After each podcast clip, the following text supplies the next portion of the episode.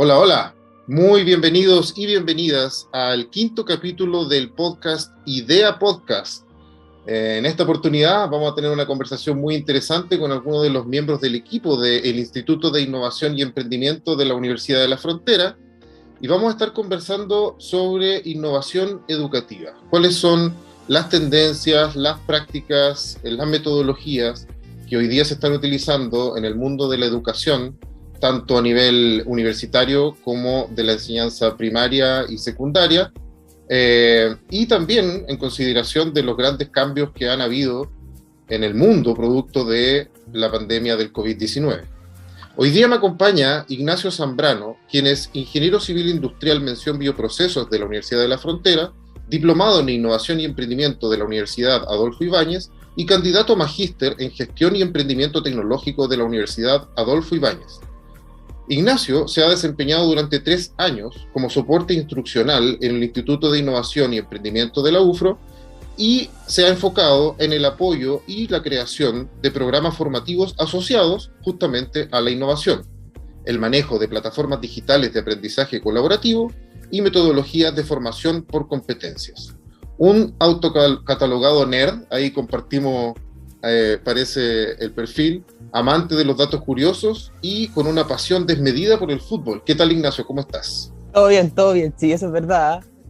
Creo que los nerds nunca vamos a pasar de moda, así que vamos a, vamos a estar ahí siempre en los diversos aspectos de, del aporte a la, a la, sociedad en diversos puntos de vista. Y sí, es una pasión desmedida por el fútbol. Es algo que me enloquece, me vuelve loco, así que colocolino de corazón y durante 90 minutos yo pierdo la cordura. Es más, yo diría que, y hay algunos que concordarán que el mundo es de los nerds. Ya podremos eh, profundizar en aquello. También nos acompaña eh, esta tarde eh, Elizabeth McAdoo Quevedo. Ella es coordinadora de innovación pedagógica, profesora de formación inicial, relatora y mentora de cursos para el desarrollo de competencias y habilidades académicas y socioeducativas requeridas en el siglo XXI. Ella cuenta con 30 años de experiencia en el aula y diversos contextos educativos.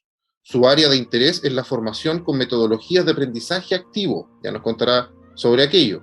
Es también magíster en educación y mención evaluación, convención en evaluación. ¿Qué tal Elizabeth? ¿Cómo estás? Muy bien, muy contenta. Siempre es rico juntarse a conversar sobre lo que a uno la apasiona. Y yo en eso discrepo con, Ignacio, él no es un nerd, él es un apasionado del aprendizaje, de la innovación, de aprender día a día y de compartir lo que aprende. Eso lo hace adorable. También tú eres adorable, Elizabeth. Em, y adorable todo el equipo de Idea UFRO, que es, ¿no es cierto?, el factor común eh, que nos convoca el día de hoy. Cuéntenos un poquito de qué se trata eh, este instituto, por qué están ustedes ahí, hace cuánto tiempo, a qué se dedica. Bueno, IdeaUFRO es una institución preciosa. Eh, IdeaUFRO se mueve por el propósito de crear experiencias de aprendizaje que sean verdaderamente transformadoras. Y todo lo que nosotros hacemos está basado en la inspiración, el conocimiento y la acción.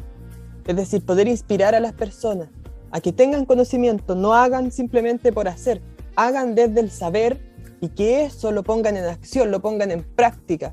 Porque Idea UPRO, desde como su inicio en el año 2014, busca desarrollar el potencial de aprendizaje de los actores de la sociedad y además también poder constituirnos como referente nacional en la formación de capacidades de innovación, para la innovación, para que la gente tenga la forma de poder ir más allá. Y todo eso lo hacemos carne, lo hacemos vida a través de experiencias formativas útiles y trascendentes porque Idea UFRO busca, eh, como propósito principal, contribuir y fomentar el espíritu de innovación y emprendimiento, no tan solo en las personas, sino también en las organizaciones, a través de sus tres principales áreas de negocio, innovación educacional, innovación universitaria e innovación empresarial. ¿Y hace cuánto tiempo que estás en Idea UFRO, Ignacio? Oye, partí de Potrillo, de Potrillo, Potrillo. Partí como alumno laborante en el año, en agosto del año 2018. Y ya ahí fuimos, bueno, fuimos, hemos estado como practicante y ahora ya como profesional dentro del instituto. Genial. Cuéntanos, Elizabeth, ¿cómo ha sido tu experiencia? Eh, ¿Es cierto lo que nos dice Ignacio o, es mucho de, discurso, digamos, lo que, lo que aparece en nuestra web. ¿ah? No, los discursos nuestros son en base a teoría que respalda nuestro accionar. Nosotros somos mucho accionar respaldados en teoría base y sólida y tiene todo que ver con lo que dijo él. Yo llego a Idea UFRO como facilitadora primero y después a mí me gustó mucho el, instituto, el instituto le gustó mi trabajo y me propone ser la coordinadora del área de formación que estaba incipiente en ese minuto y, trabajar con establecimientos educacionales. Y me llamó mucho la atención cuando me dicen, aquí no hacemos cursos, aquí creamos experiencias que transforman, inspiran y construyen, no solo en los individuos con los que tú vas a, con las personas con las que tú vas a interaccionar, sino que con toda la organización. ¿Y qué cosa vamos a, cuál es el dificultivo? Que tengan la capacidad de aprender. ¿Por qué? Porque en mi caso, en nuestro, en nuestro foco es que todo esto nosotros hacemos tenga un impacto donde realmente debe tener impacto, en la sala de clases, el aprendizaje de los estudiantes. Me fascinó, me enamoré y estamos en eso ahora. Así que desde la enseñanza primaria, pasando por la secundaria, también... Partimos con TP, partimos con liceos TP, ya. Eh, porque era muy relacionado con lo que estaba haciendo Idea UFRO en ese momento, se empezó a ganar concursos uno tras otro, eh, empezó a ir muy bien y ahí empezamos a abrir HC, de repente nos dimos cuenta que esto del aprendizaje activo tenía que partir antes por la neurociencia, todos esos hábitos mentales y, esos desarrollos cognitivos y emotivos se producen generalmente cuando eres niño, cuando tienes la magia, el interés. Entonces empezamos a, a trabajar ya con básica y ahora estamos incluso con educadoras de párvulos trabajando. Entonces es un mundo diverso que debería ser continuo y articulado en, base a aprender de una forma activa. Un escéptico podría decir que mm, el aprendizaje activo en el fondo es aprender haciendo, ¿no es cierto? Y sobre todo cuando se trata de áreas técnicas, ¿no es cierto? Eh, es difícil, o, incluso cuando se trata de oficio, es difícil que no se aprenda haciendo, digamos que a un peluquero es poco lo que le puedes enseñar si no le ponía una tijera en las manos, ¿no es cierto? Eh, cuéntanos un poquito cómo, cómo define, cómo se, cómo, para Idea UFRO, cómo se define el aprendizaje activo. ¿Qué es el aprendizaje activo? Es que hay dos cosas que se confunden. Por ejemplo, si un profesor tiene a sus alumnos en una sala martillando clavos y enseñándoles a clavar, están en algo activo, según el profesor pero no están resolviendo un problema, no están enfrentando un reto, no están yendo a sus conocimientos previos ni conectándolo con un conocimiento nuevo, no están investigando, no están proponiendo, no están haciendo nada. Quizás un profesor que está al lado en una clase de matemática, porque ya entramos a la, a la parte HC, acuérdate, que no, que no solo estamos con TP, está haciendo una clase en que están sentados pensando en un reto intelectual matemático donde les bulle el cerebro en ese minuto y el aprendizaje es absolutamente activo y no tiene que ver con que esté saltando o haciendo cosas físicas. Ayuda mucho eso, pero te lo pongo como, como dos situaciones eh, opuestas para que veas que de repente hay una, hay una eh, se confunde el activismo con el aprendizaje activo, no es lo mismo.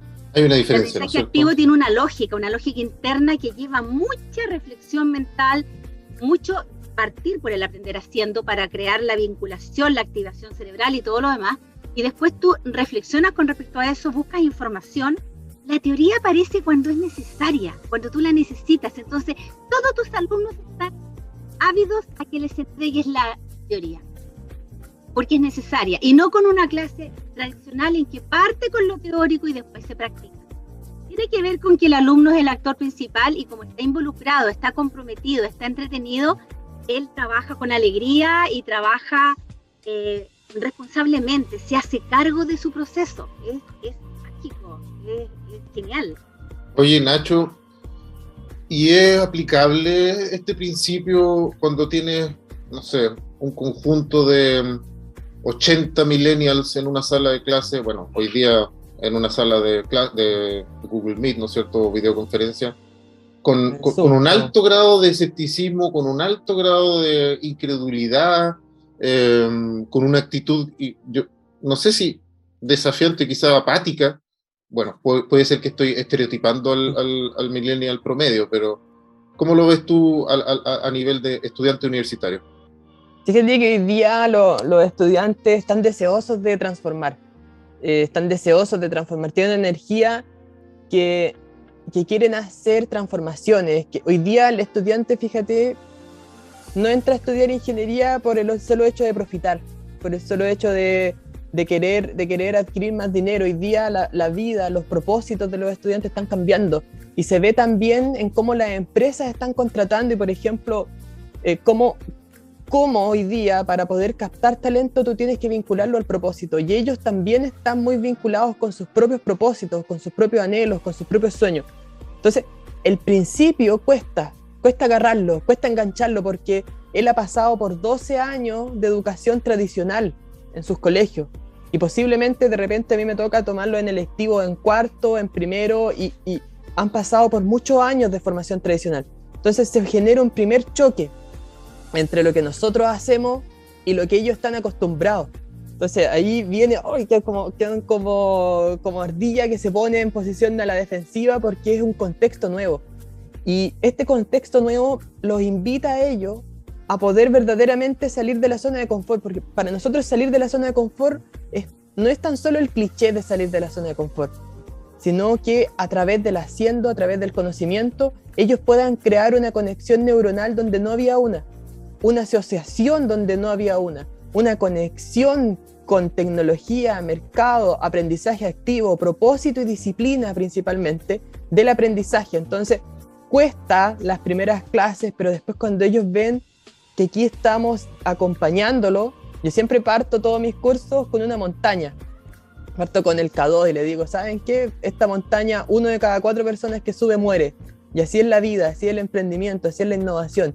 De hecho, te iba a preguntar, ¿funciona en el 100% de los casos o sencillamente siempre tiene un margen de alumnos que no engancha y que mantiene su posición de oyente nomás en la sala de clase, que no participa o, o, o no, no están así?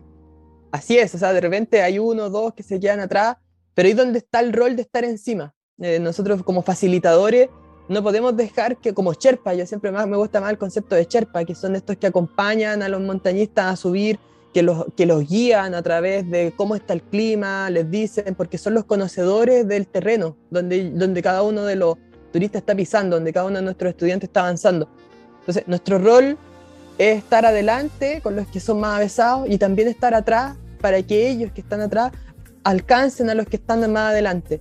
Es un, un rol difícil, es una pega altamente complicada, pero estamos para poder avanzar, para poder acompañar y que ninguno se nos quede fuera de lo que nosotros esperamos como capacidad y generar estos aprendedores del mañana.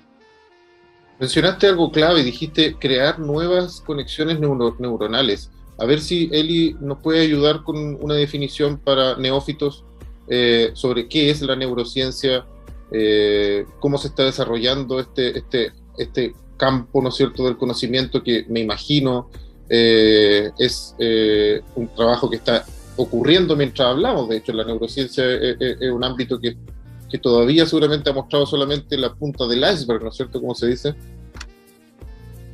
Mira, yo voy a tomar un poquito lo que dijo Nacho para cerrar la idea, porque Nacho se mueve con un mundo que a veces es un poquito distinto al mío. Eh, cuando yo tomo un profesor, no siempre el profesor escogió ese, ese curso, lo derivaron. Entonces yo llego con un público que es bastante más reticente a cambiar el paradigma, porque está cómodo en lo que está haciendo. Entonces, ¿cómo logras tú? Porque tú le preguntabas a Nacho, ¿esto funciona en el 100%? Al principio hay reticencia porque yo estoy haciendo las cosas y me va bien, ¿y por qué voy a cambiar? Pero cuando tú haces que el, el protagonista, que es nuestro alumno en este caso, ya sea un empresario, en el caso de Nacho, en el caso mío un profesor, viva en carne propia lo que es el aprendizaje activo, se da cuenta recién que lo que había hecho parece que no era tan activo. Y con su propia actividad se va convenciendo, pero lo que da el sello de oro es cuando lo aplica con sus estudiantes. Y los estudiantes que estaban desconectados, con los celulares prendidos, que no prendían las cámaras, caso en el contexto de pandemia, que no había eh, un, un, lazo, un interés, una motivación, el estudiante empieza a meterse y no lo suelta más. Al principio alegan, porque se supone que estaban acostumbrados a que le entregaran todo hecho. Y ahora tienen que empezar a hacer ellos las cosas. Y eso les crea un... hay, hay un rompimiento ahí. Pero cuando el líder lo sabe guiar, como ese Cherpas que dice Nacho, él, ¿qué tiene al final del día? Todos los alumnos conectados, entusiastas, siguen trabajando en las casas, siguen trabajando en hora libre, no quieren que acabe la clase. Las encuestas de opinión son excelentes, por favor sigamos trabajando así. Cuando tú le das a un profesor esa prueba, el profesor cambia solo. Y ese profesor convence a otro que le dice, el, que está al frente le dice, pero ¿cómo tus estudiantes están en clase y no se van a recreo? ¿Qué estás haciendo? Y él le empieza a contar. Y eso es magia. Eso es lo que logramos. ¿Cómo lo estamos apoyando esto? Volviendo a tu pregunta inicial. ¿Qué es la neurociencia? Eh, la neurociencia no es una pura ciencia, es un conjunto de ciencias que se unen para ver cómo funciona el cerebro y cómo esta nueva información puede aportar a que nosotros los educadores y la gente que se conecta con esto, no solo en educación, pueda aprovechar este conocimiento en beneficio de las personas. Nosotros preferimos el término en nuestra área de trabajar con neurodidáctica, que surge de la, neurociencia y que en el fondo eh, permite que haya un entendimiento de los procesos internos que hay en un estudiante y que dirigen ese aprendizaje. Lo dirigen, ojo, hacia la hecatombe total cuando un estudiante se te bloquea y no quiere aprender nada porque tiene miedo, a un estudiante que lo quiere todo y sigue aprendiendo. Y la diferencia está en cómo lo tratas, entendiendo su cerebro cómo funciona. Entonces, tú te focalizas en la atención. Sin atención no hay aprendizaje. No hay aprendizaje. ¿Cuántos estudiantes en el aula están poniendo atención a lo que tú hablas? Por eso el reto llama tu atención, te activa el cerebro, te pone el cerebro en funcionamiento con mil cosas que tú les estás solicitando en el minuto. La motivación. La motivación permite que esa atención principal se mantenga en el tiempo y tú sigas trabajando, pero porque quieres, no porque te obligan las funciones ejecutivas que te permiten manejar todo este mundo de las emociones, que no sé, ustedes deben haber escuchado hablar de la famosa amígdala, que cuando se inflama te bloquea todo el pensamiento lógico y tú tienes miedo y te quieres ir y quieres renunciar al curso y no, es muy difícil y yo no puedo. El profesor te presta la parte prefrontal que tiene el adulto más elaborada y le dice, ojo, tranquilo, y lo relaja. Cuando la amígdala se relaja, se activa toda la y las operaciones mentales que te permiten flexibilizar, perder el miedo, ejecutar cosas, aprender en definitiva a largo plazo. Y te da muchas claves con respecto a la memoria, a cómo conviertes lo que te pasa en el día, que son miles de cosas, en aprendizajes a largo plazo, que se mantengan en el tiempo.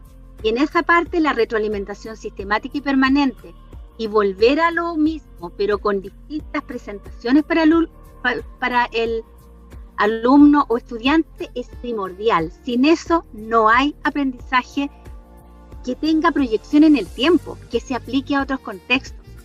Imagínate lo importante de la neurociencia y la neurodidáctica, vital en nuestro. Y ustedes eh, en Idea UFO en el fondo tienen eh, estructurado la manera en la que se aplican estas metodologías y estos principios científicos, ¿no es cierto?, en su enseñar. Eh, sin ir más lejos, me ha tocado presenciar algo del diplomado de inteligencia artificial que está ofreciendo eh, Idea UFRO, ¿no es cierto? Y ahí se ve, tal como tú lo mencionas, eh, este proceso cíclico en el que los alumnos van eh, atendiendo un cierto conocimiento, una, técnica o una herramienta, pero en distintas etapas y desde distintas perspectivas. ¿Se puede aplicar estos principios a cualquier proceso formativo? Estamos hablando de te lo puedo hacer yo ahora contigo para explicarte cómo funciona en una licuadora. Eh, puedo enseñárselo a mi mamá, a mis hijos, a mis vecinos, a mis estudiantes, a quien sea. Lo importante es que hay que tener varias cosas presentes. El, el cerebro aprende iterando. Si no lo hace iterar, no aprende, se lo olvida. Y lo que no se usa, se poda. Y podar es cortar. Mm, se perdió el conocimiento. Entonces, por eso es tan importante que el alumno aprenda a dar vuelta en este círculo en que se puede equivocar, a que el fallo es una tremenda instancia de aprendizaje, porque el fallo no se ve como un error, se ve como una instancia que te da información para saber cómo lo hago de nuevo o cómo lo aplico en otro ámbito, en otro contexto y sea exitoso. Ese proceso mental es riquísimo. Víctor, y además la, hoy día todas las teorías avalan de la, existencia de la neuroplasticidad. Antes se hablaba de que uno aprendía hasta cierta edad y lo que no aprendió ya no lo aprendió y fuiste. Pero hoy día la verdad, por, la capacidad de neuronas es finita que tenemos en nuestro, nuestro organismo. Pero la cantidad de conexiones que se pueden generar se generan a lo largo de toda la vida. Y por eso nosotros hoy día nos las jugamos también por un fallo inteligente. Como aprenden los bebés, empieza a caminar, tap de cara al suelo, llora un poco, se limpia el polvo y vamos tratando de caminar de nuevo. Y empezamos a hablar así, da, da, da, da, da, y de repente estamos hilando palabras verdaderamente profundas. Y todo está pasando por un modelo que, que, que yo lo encuentro verdaderamente fascinante. Eh, dentro de Ideaufre fue algo de lo que me cautivó cuando tuve mi primera experiencia cercana. Yo antes de entrar como alumno laborante participé de una actividad de Ideaufre, hicimos queso. Y pasamos por un ciclo que se denominaba el Just Fail y vimos el problema, calculamos los objetivos, analizamos las alternativas, nos dieron para poder generar los recursos, hicimos prototipos. Luego de eso vino el control y nos dimos cuenta que habíamos fallado porque yo nunca paustericé la leche de mi queso. Y nos colocaron el conocimiento en el momento específico para poder compartirlo con una comunidad de propósito de que estábamos todos avanzando hacia lo mismo. Entonces, te cautiva la forma en que tú vas pasando etapa por etapa y se va formando una espiral ascendente de progresión. Una espiral ascendente de progresión que está mediada por la disciplina y el propósito. Entonces, a mí hay una, hay una, una, una frase que, que dice el, el, Yoda, el maestro Yoda, que me encanta. Dice, el maestro ha fallado más veces de la que el aprendiz siquiera lo ha intentado. Entonces nosotros nos la jugamos por esa apuesta y hacemos, también, le hacemos también caso al maestro Yoda a través del Just Fail. Eh, para la comunidad eh, que no es angloparlante, just fail significa solo falla, no te preocupes, es una tremenda instancia para que sigamos aprendiendo, no le tengan miedo, volvamos a hacerlo, volvamos a intentarlo, en qué nos caímmo, qué habrías hecho distinto de cómo lo hiciste, ahí está el aprendizaje. Just fail. ¿Qué, ¿Qué, es del mundo corporativo? Hablemos un poquito de, otro espectro. Eh, la empresa, ¿no es cierto?, mediana, que ha logrado desarrollar un negocio estable, ¿no es cierto? Ya tiene, no sé, cinco o seis años de existencia, eh, pero se da cuenta que el mundo cambia permanentemente y que los cambios se están acelerando. Se da cuenta que mm, tal vez mm, su propuesta, eh, si bien genera valor, ya no se está diferenciando tanto del resto de la oferta en, su sector, en su industria.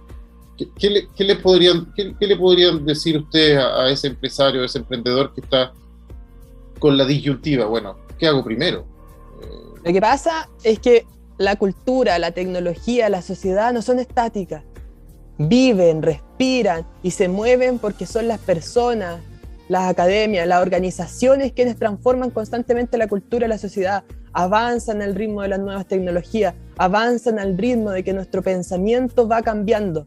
Entonces, nosotros nos la jugamos por enseñar innovación. ¿Y por qué enseñamos innovación? Porque innovar es aprender.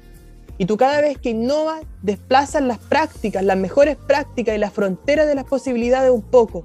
Y ese gap que se genera entre las mejores prácticas y el desplazamiento de la frontera de, de, lo posible es aprendizaje.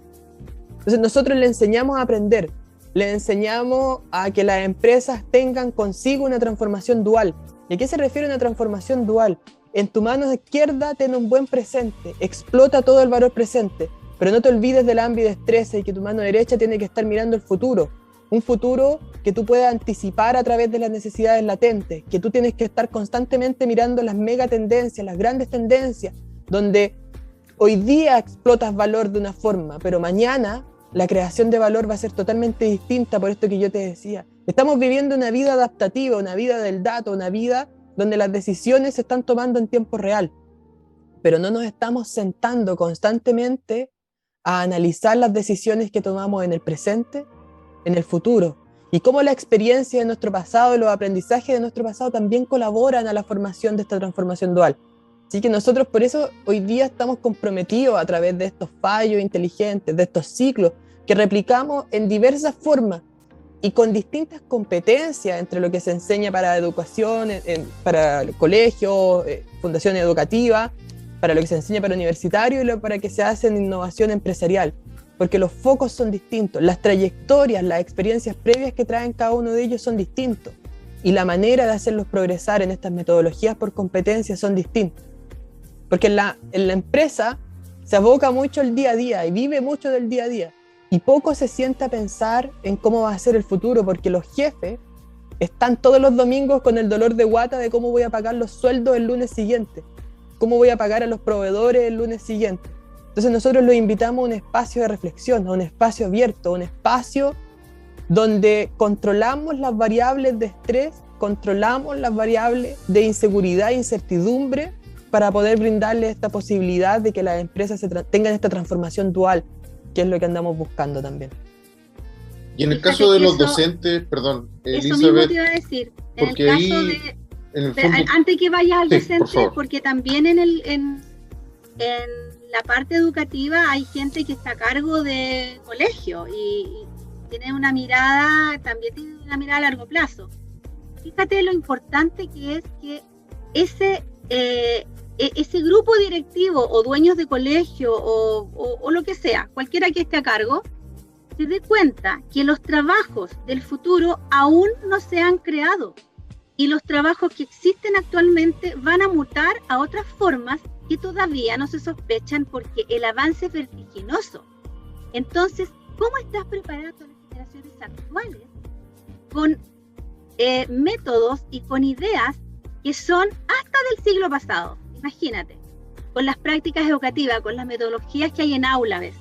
Entonces, eso es un cambio realmente inmenso que tiene todo que ver con lo que está hablando Ignacio. O sea, el pasado nos enseña, el presente hay que estar con un pie porque ya el presente pasó en este minuto, ya es futuro. Y el futuro eh, está, ya, ya está aquí. El futuro está aquí y va a seguir cambiando. Y la única certidumbre que tenemos es que lo que viene es total incertidumbre. Y, y para eso hay que preparar al estudiante. Por eso son tan importantes las competencias para el siglo XXI.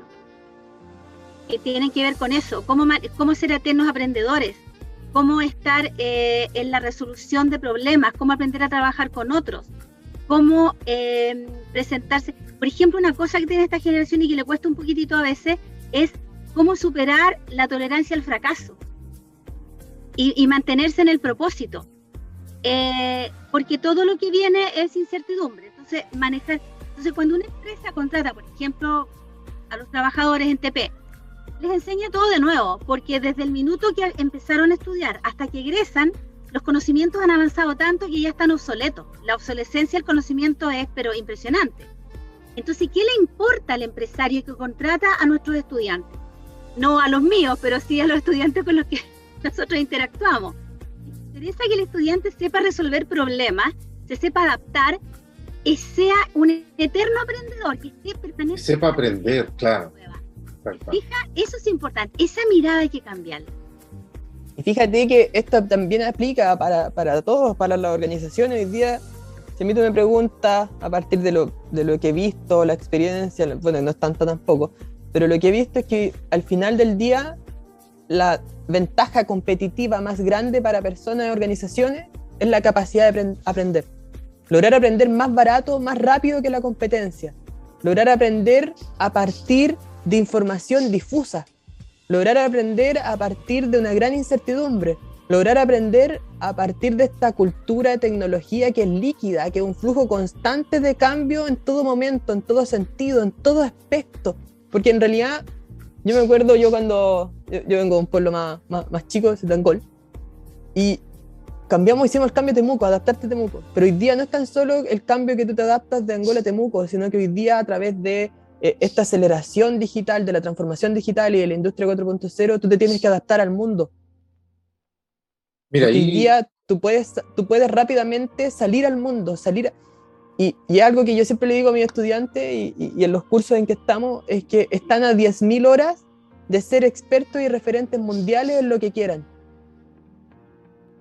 Expertos y referentes mundiales, porque hoy día tienen unas ventanas al mundo, las posibilidades de abrirse al mundo, de ser aprendedores, de darle estas 10.000 horas. Bueno, 10.000 horas es como el, promedio experto que se dice a través de, la, de la experiencia que uno se demora en ser experto en, mundial en algo, o ser líder o referente en un aprendizaje por la práctica que conlleva 10.000 horas de, eso, de vuelo. Me suena, me suena, haber escuchado eso en alguna charla TED por ahí.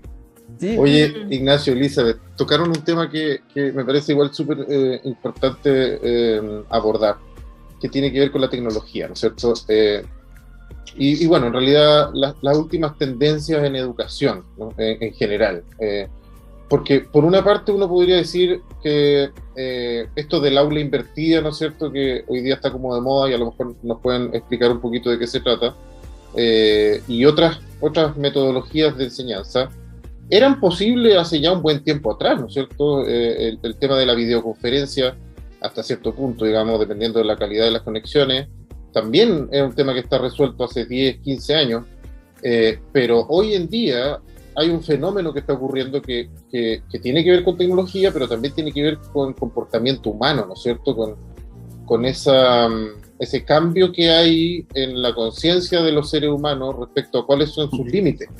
¿ya? Ignacio lo mencionaba, hoy día una empresa que considera que sus límites están asociados al espacio geográfico en el que se encuentra, no es una empresa que tenga una muy buena proyección, digamos, ¿no es cierto? Entonces, eh, un poco encapsulando la consulta, ¿cuáles son estas, estas tendencias que hoy día tomaron una especial, eh, eh, una especial relevancia, no, no, solo porque sean lo último en tecnología, sino que porque es lo que se va a usar de aquí para adelante en la educación? Mira, partiendo yo que tengo el lugar más acotado, Nacho se está moviendo a, un poco más amplia, eh, la tecnología ya estaba presente en nuestras prácticas eh, desde que partió el instituto. O sea, eh, por eso éramos vanguardia en, el Instituto en Innovación, porque ocupábamos mucho la digitalización y la tecnología. Pero en el sentido de, facilitar la tarea, de, de hacerla más más ágil, más eficiente y más escalable, porque cuando tú creas sistemas puedes acceder a más personas de forma más eficiente. Pero además algo que en nuestra área por lo menos es sustancial con un propósito. Si tú te metes actualmente, después de la pandemia obviamente esto se potenció, pero nosotros ya lo veníamos haciendo por lo menos un par de, de años. Por lo tanto, llegó en un momento lo de la pandemia que ya era algo muy conocido y, que estaba inmerso en cada curso que nosotros estábamos haciendo. Pero bueno, volviendo un poco a la pregunta. Eh, cuando un profesor usa la, digitalización y la tecnología es en varios aspectos. Cuando enseña a través de ella, está invitando al estudiante a conocerla y a participar de ella de forma amigable, de forma eficiente, de forma motivadora. El estudiante las maneja de forma casi. No así el profesor, que le cuesta más. Pero además eso le, le permite varias cosas. Le permite tener un control súper cercano de lo que es la evaluación. Permite hacerla escalable, como decía, hacer una retroalimentación y dejar registro de eso, cosa que no se hace casi nunca. Y con esa data tú puedes tomar decisiones y es el último fin de lo que es la evaluación. Otro aspecto interesante, el profesor se desliga un poco del agobio. Cuando tiene que hacer todo a mano o traspasar cosa tras cosa, llenar documento tras eh, documento porque se lo exigen, etc. La digitalización le permite aliviar la vida de, forma eficiente. Si a, tú si, si a eso le integras inteligencia artificial, en donde la inteligencia artificial se hace cargo de lo que de lo mecánico, de, llenar cosas que son eh, administrativas, y tú te dedicas a lo importante y no a lo urgente, y te dedicas realmente al alumno que te necesita, eh, te da un, pero un plus tremendo con respecto al profesor que no lo usa. Entonces, lo más importante es que frente a esta tremenda gama que se ofrece, el profesor sepa escoger qué le sirve y para qué lo va a ocupar y arme con lo, todo lo que hay, lo que realmente le hace sentido para el propósito pedagógico que busca y no llenar por llenar, no llenar de, de cosas. Y lo más importante, que a veces el profesor se llena de tecnología, hace participar al estudiante, pero no le da desafíos tecnológicos al estudiante que le permitan entrar en la tecnología, meterse a concurso, aprender robótica, meterse a inteligencia artificial. Eso es hacia donde vamos ahora y lo que queremos empezar a proponer. Eh, con Flip Classroom, que era la pregunta que tú hacías al principio. Flip Classroom es una clase invertida. ¿Por qué invertida? Porque tú le dices al estudiante previamente a la clase y haga algo en su casa. Es muy breve, muy corto, que tiene que ver con eh, habilidades más sencillas. En donde prepara un tema, en donde activa su cerebro frente al tema, donde se hace preguntas frente al tema, tiene una postura frente al tema. Y cuando llega a la clase, tú te dedicas a hacer lo importante con él. Cuando está contigo en lo sincrónico, porque lo otro es asincrónico, lo hace en su tiempo, eh, tú te dedicas a hacer el reto, a, proponerle la reflexión, a hacer la actividad, a iterar con él, etc. Y a veces, en el modelo nuestro al menos, viene una tercera parte que de nuevo es asincrónica el estudiante solo, pero guiado por el profesor, donde él va eh, poniendo todo esto en acción y tú lo vas guiando en ese proceso. Es una excelente oportunidad de aprendizaje activo también, donde el estudiante toma el protagonismo. Cuando el profesor aparece, es para lo más complejo. Entonces, se ocupa el tiempo en lo realmente importante. estamos, estamos, participando por una educación biónica, por así decirlo. Una educación, biónica, donde, donde la tecnología potencie la capacidad de los estudiantes y potencie la capacidad que tenemos detrás como facilitadores y tomadores de decisión del proceso formativo, que nos permita poder sensorizar cada paso que da el estudiante, que nos permita poder, hoy día, no sé si tú te fijas, eh, te metes a SofaScore y te dice que Lionel Messi completó 15 regates, corrió 12 kilómetros, eh, quemó tantas calorías, eh, remató tantas veces al arco con éxito, tuvo un porcentaje de acierto del 74% en sus pases, del 78% en su, en su remate al arco, y eso te lo dice la sensorización, la tecnología, y nosotros queremos también apostar por decirle al estudiante, a partir de este proceso tecnológico, cómo va progresando, cómo va avanzando, cuáles fueron sus aciertos, cuáles fueron sus errores, cómo entró y cómo salió, cuántas nuevas idealmente poder decirle cuántas nuevas conexiones neuronales formaste. Y eso nos va a permitir la tecnología, pero siempre mediada por el humano. Porque el humano es el que le coloca el propósito a la tecnología. el que le coloca vamos a lo concreto, vamos a lo concreto. Cuéntame, cuéntame, algún ejemplo. Eh, hablemos, hablemos de tecnologías específicas que son utilizadas y tal vez aquellas que ustedes ven que se van a utilizar también. futuricemos un poco también. Hoy día tú tienes una serie de algoritmos de recomendaciones que están encima tuyo diciéndote, oye, cómprate esta, este, este celular, esta bicicleta, ve esta película porque te va a encantar. Nosotros creemos que la capacidad de aprendizaje a partir del desarrollo que existe hoy día con la inteligencia artificial, podemos customizar tu experiencia de aprendizaje, podemos personalizarla.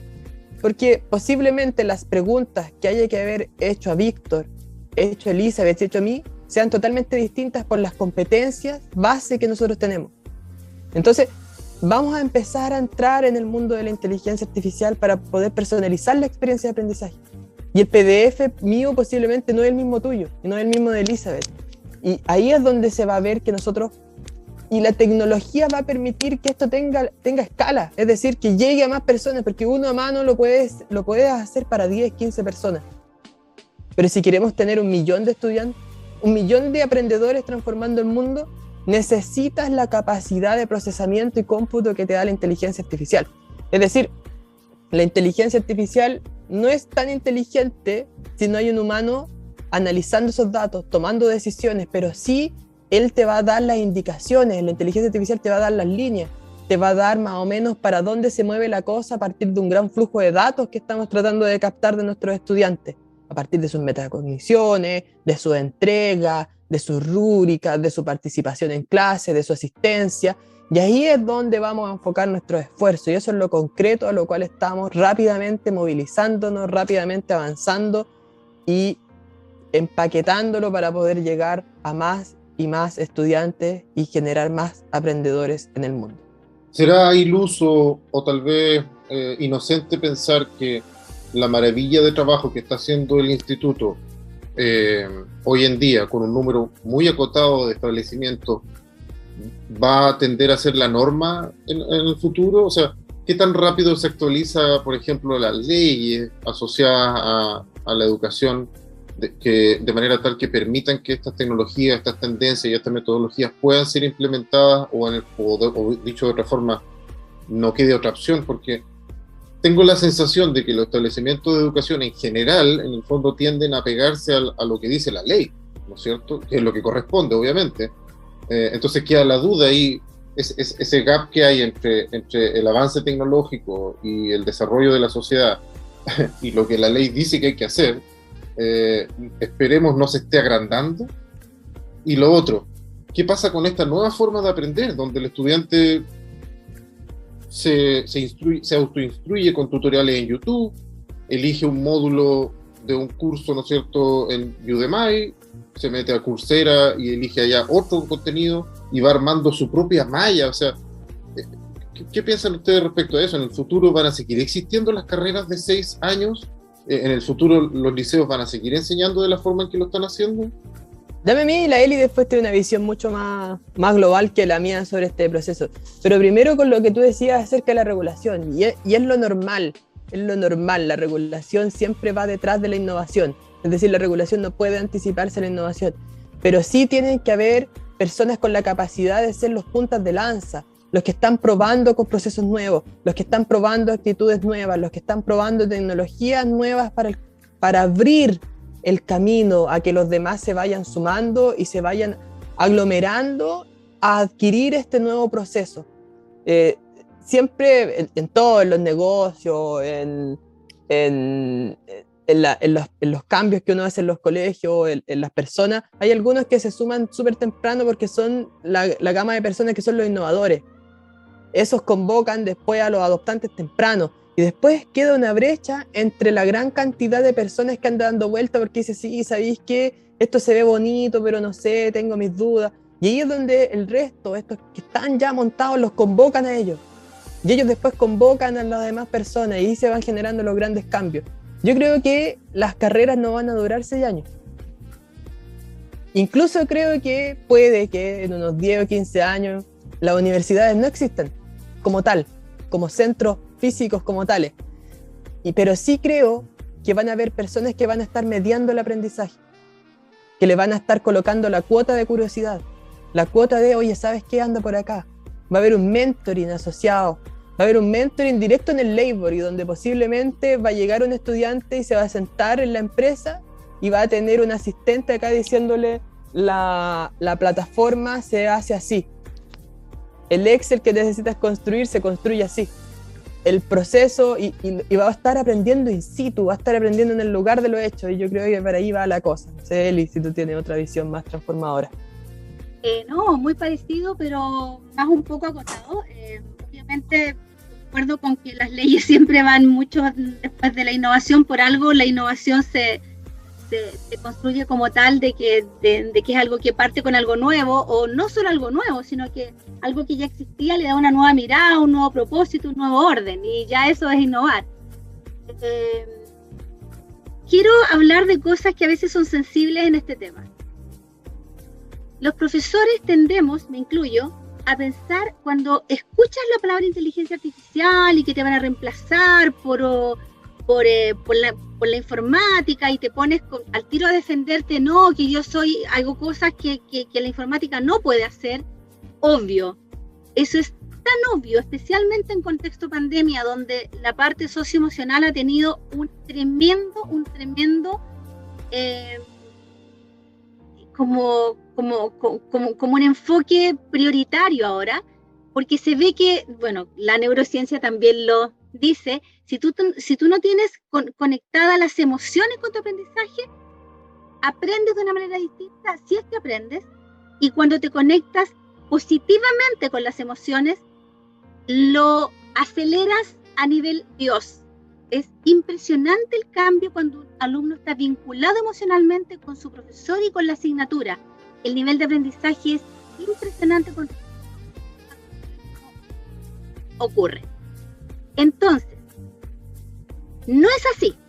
La idea de meter tecnología, digitalización, innovación, inteligencia artificial en, lo que tiene que ver con, con esta área no es reemplazar al profesor, es que el profesor tiene siempre dos áreas en las que se desenvuelve. Lo prioritario y lo urgente, y lo importante. Entonces, generalmente lo importante queda relegado por lo urgente, por apagar incendios, porque hay tanto por hacer que a veces no te alcanza el tiempo. Cuando eso tú lo delegas, lo que es administrativo, mecánico, mandar correos, corregir cosas, revisar que no sé qué, lo puede hacer eh, una instancia tecnológica que tú diseñaste, que tú ayudaste a diseñar, por lo tanto está en función de lo que tú quieres hacer. Y tú te dedicas a lo importante, no a lo urgente, porque eso lo está viendo tu robotito que te está ayudando. Y tú te dedicas a ver lo realmente trascendental de tu asignatura que nadie puede hacer por ti. Nadie. Ni un robot. Especialmente la parte en que te vinculas con el estudiante en lo emocional. Eso es intransferible. Por lo tanto, te da tiempo a hacer lo que te gusta hacer, a diseñar, a crear, a insertar, a innovar, a conectarte con el otro. Mientras el robotito, por ponerle un nombre, hace la pega más mecánica, y a ti te quita mucho tiempo. Cuando yo entendí eso, me abría la inteligencia artificial, un brazo abierto, bienvenida sea, voy a empezar a implementarla sí o sí. Y lo segundo, hay mucho que hacer con esta población que está aprendiendo distinto. Los chiquillos ya no son consumidores de información, son productores de la misma. Ya están haciendo cosas, pero no saben a veces cómo hacerlas. Hay muchas cosas en muchos cursos gratuitos que no se toman porque no saben cómo tomarlos. Se pierden oportunidades, se pierden opciones. Eh, la red está saturada de información. Tú no sabes discriminar qué cosa es la que te conviene, unirla con cuál, etc. Ahí está el Sherpa. ¿Qué quieres? Conócete a ti mismo. ¿Qué te gusta? ¿Cuál es tu pasión? ¿Qué se necesita en la comunidad? Unámoslas con lo que ama, con tus habilidades. ¿Dónde está tu propósito de, vida? Bueno, busquemos lo que hay en la red y armemos algo. Y yo te voy acompañando en, el, en, en este transitar. Eh, tienen que aprender a autogestionarse, cosas que no aprenden solos. Tú le vas enseñando como Sherpas a autorregular su aprendizaje y su camino para sacar el mayor provecho de todo lo que hay. La proactividad esencial y el aprendizaje permanente también, enseñarlo. Todo esto se arma en un... Eh, a ver, independiente que tú armes módulos, porque para allá va la cosa de no armar carreras grandes, sino que módulos que te permitan interaccionar entre una forma de educación y la otra y que se articulen, que en Chile eso eh, todavía está en pañales y en otros países ya se está haciendo. Yo me puedo cambiar de un instituto a otro y como la malla es compartida, no hay drama. O puedo, por ejemplo, eh, de, un instituto cambiarme a la educación superior y me van a reconocer lo que yo hice hacia atrás. Y lo más importante, eh, alguien que nunca ha estudiado, un soldador, y que sabe soldar perfecto porque el papá le enseñó en la casa, le reconoce lo que sabe, porque le hacen una prueba de inicio que lo permite que no esté en primero, sino que pase a tercero inmediatamente, con tales módulos, o que tome módulos del segundo y del primero esa flexibilidad es la que viene para el futuro, por lo menos para lo más inmediato, y debería estar ya instalada, y para allá tiene que ir. Y llegar a lo que dice Nacho finalmente, ¿cierto? Pero siempre acompañado de alguien que le da sentido y propósito a eso. ¿Y quién tiene esa mirada global? El educador. Entonces, esa mirada es revolucionaria, mm. es súper innovadora. Entonces hay que preparar para eso. Si te fijas, son muchas ideas, pero en, donde todo culmina es que el educador es el que le da sentido y ordena esto a todas esta, estas ganas que tiene el que quiere aprender, a todo este ímpetu que a veces no se conoce bien porque nunca le ayudaron a conocerse. Por ahí alguno de nuestros entrevistados, perdón Ignacio, alguno de nuestros entrevistados le puso, describió esta situación que tú muy bien eh, analizas como un cambio de era, básicamente. Eh, estamos en, en, una etapa de transición, ¿no es cierto?, en donde eh, se puede volver a, resignificar la importancia de, un rol tan, importante como lo es el del educador. Se le puede hacer eh, una plataforma, se le puede entregar un, espacio mucho más eficiente para que desarrolle su función, ¿no es cierto? Atendiendo tal vez en vez de a 10 alumnos de manera cercana, a cientos de ellos.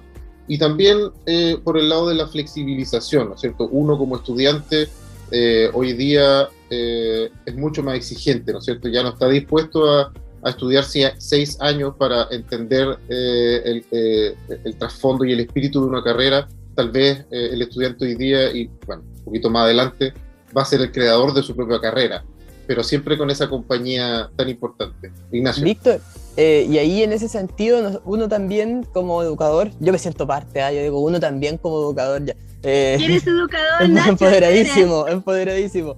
Eh, trata de ir gestionando los ecosistemas que se van formando también entre los estudiantes. Porque formar una red de valor, formar un ecosistema donde ellos estén compartiendo, estén curioseando. Tú, tú, mismo lo has vivido, es decir, tenemos esta plataforma y están entre los mismos compañeros. Nosotros sembramos la curiosidad en los temas asociados a la inteligencia artificial y ustedes después están apoyándose, mandándose, mira, mira este video, mira este curso, mira esto. Pero lo que estamos haciendo nosotros detrás, estamos gestionando ese ecosistema de aprendizaje. Y vamos fortaleciendo que se generen los lazos entre ustedes, conexiones, y eso lo va a estar completamente mediado por las plataformas digitales, que les va a permitir poder seguir con esta conexión, poder seguir con este proceso de aprendizaje.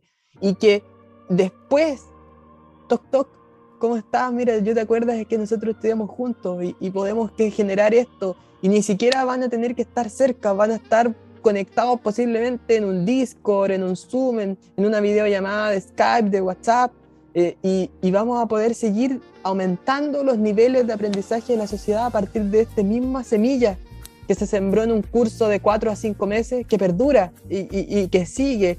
Y esa es la idea de ir formando emprendedores. Y esa es la idea del rol que juega la tecnología, que medie este proceso, que sea un intermediario entre la conexión de los educadores con los estudiantes y entre los estudiantes mismos, con los educadores también.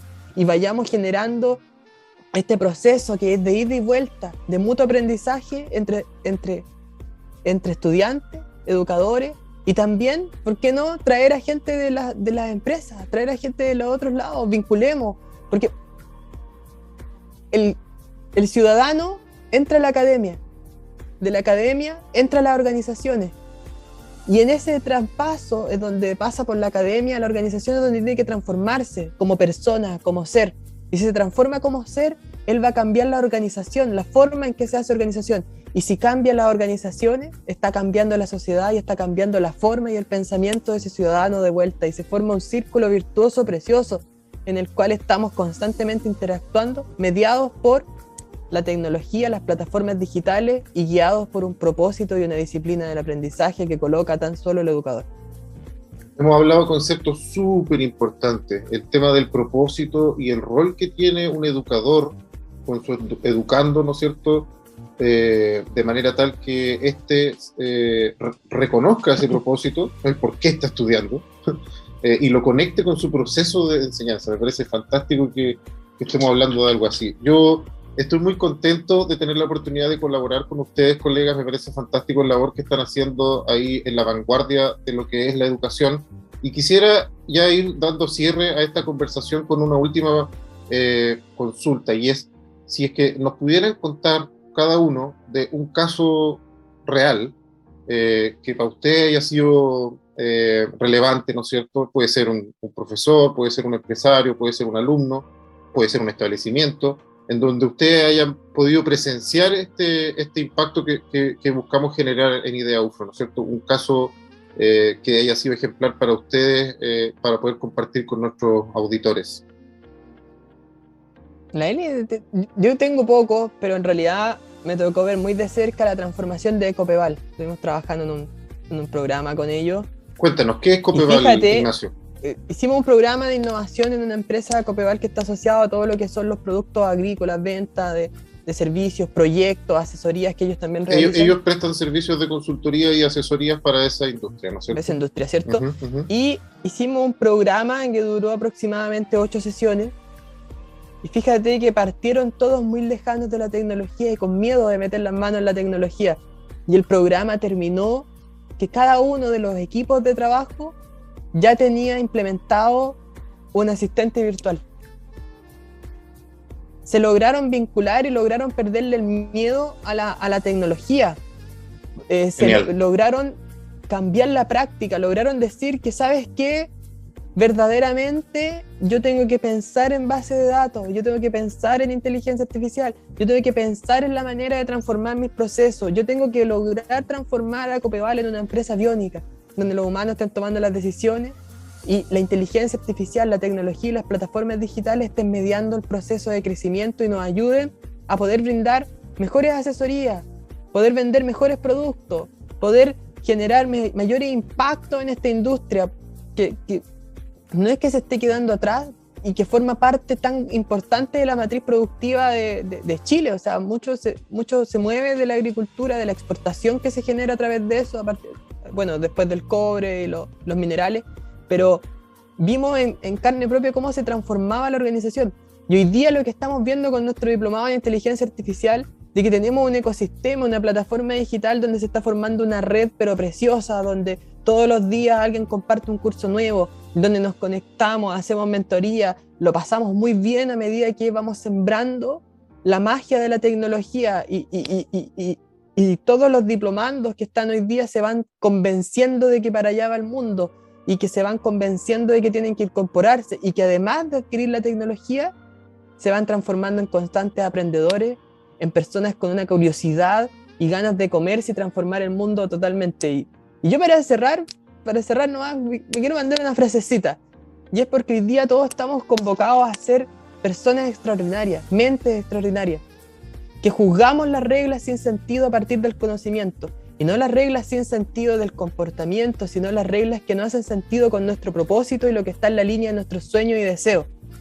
Se dan cuenta de que el mundo funciona de una manera tal que podemos cambiarlo, podemos transformarlo y podemos crear sociedades mejores, sociedades que a partir del conocimiento la tecnología y la innovación puedan mejorar cada uno de los niveles de calidad de vida de cada una de las personas que está convocado. Y tenemos desafíos importantes, importantísimos, que tenemos que solucionar en los próximos años si queremos seguir siendo una sociedad humana consciente y siendo una sociedad humana que va a estar en la punta de lanza y que va a estar generando los cambios y que va a permitir que nuestro mundo siga existiendo tal como lo conocemos.